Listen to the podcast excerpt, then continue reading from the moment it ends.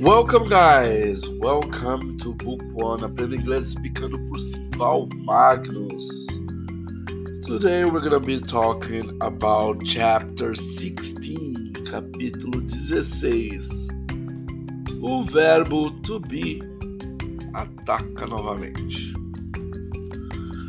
So, quem já pelo menos fez uma aula de inglês em toda a sua vida vai saber do que a gente está falando aqui. Né? Então, basicamente, qualquer aula de inglês em qualquer lugar que tu faz, qualquer aula experimental, sempre é falado, sempre é ensinado o verbo to be. E o mais engraçado de tudo é que ninguém nunca aprende, né? Então, sempre é ensinado o verbo to be, ninguém realmente aprende como, como usá-lo. Né? Então, é algo paradoxal, né? Como, como isso acontece.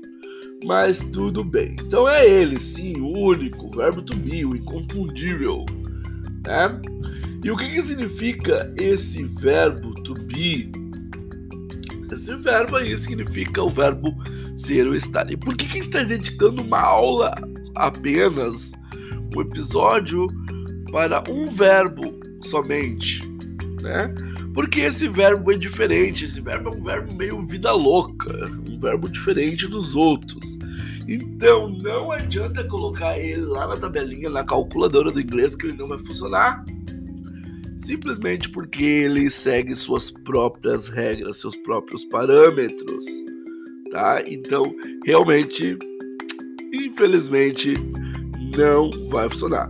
Aquela calculadora que a gente tem lá são para verbos de ações, pensar, pular, uh, correr, andar, uh, beber, trabalhar, etc. Aqui não vai funcionar, né? Mas a gente vai dar um jeitinho de tentar fazer as coisas o mais simples possível. So let's start. Let's start.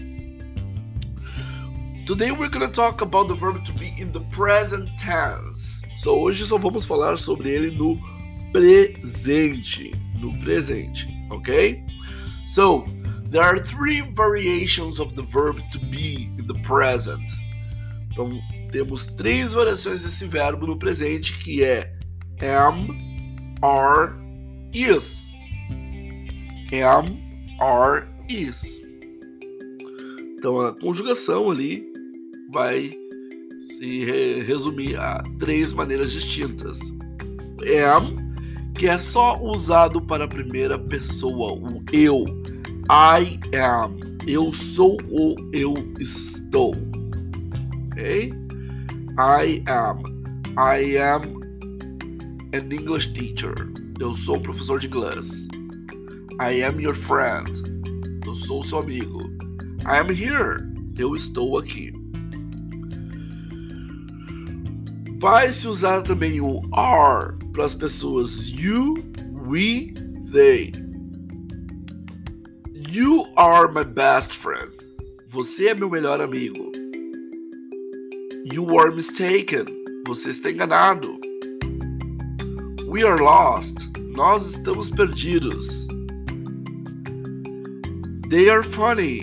Eles são engraçados. E finalmente o último que sobra é o is. Is.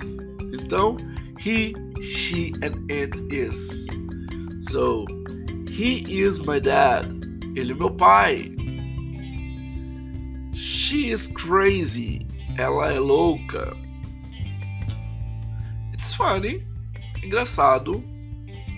É para fazer a negação, gente, desse verbo, é diferente dos outros verbos, já falamos isso. Ele é o verbo vida louca da casa aqui. Então, ele não tem o don't. Por quê? Porque o don't é um verbo auxiliar para verbos normais. E o verbo to be, professor? O verbo to be, ele mesmo faz sua própria negação.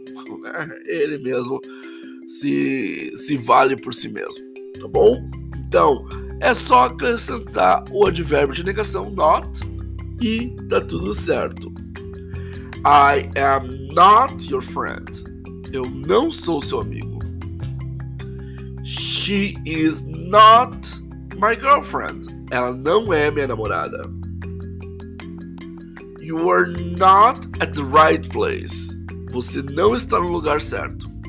Então, sempre colocando not depois do verbo to be, obviamente já conjugado, já na sua forma de acordo com a pessoa.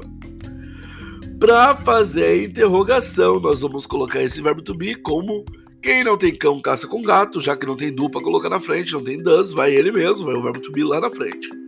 Então, am I right? Estou certo? Are you sure? Você tem certeza? Is she okay? Ela tá ok?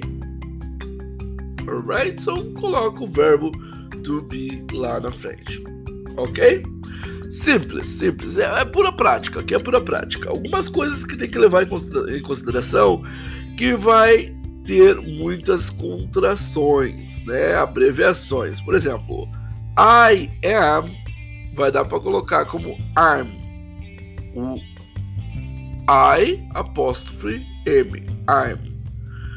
You are, you're. He is, his. She is, she's. It is, it's. We are, we're. They are, they're. Né? E também a gente pode fazer a abreviação do negativo. Are not vira aren't is not, isn't.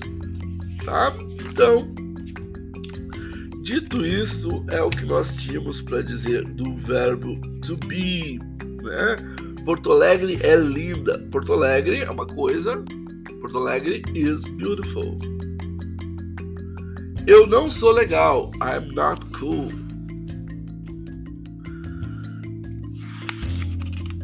Ingrid é minha irmã. Ingrid is my sister. Nós não estamos bem. We are not well. Ok? Ou we aren't well. Tanto faz. Ok? So, guys, that's the verb to be. Pretty simple, pretty straightforward. So, I hope there is no more doubts from now on. And see you next episode. Bye bye.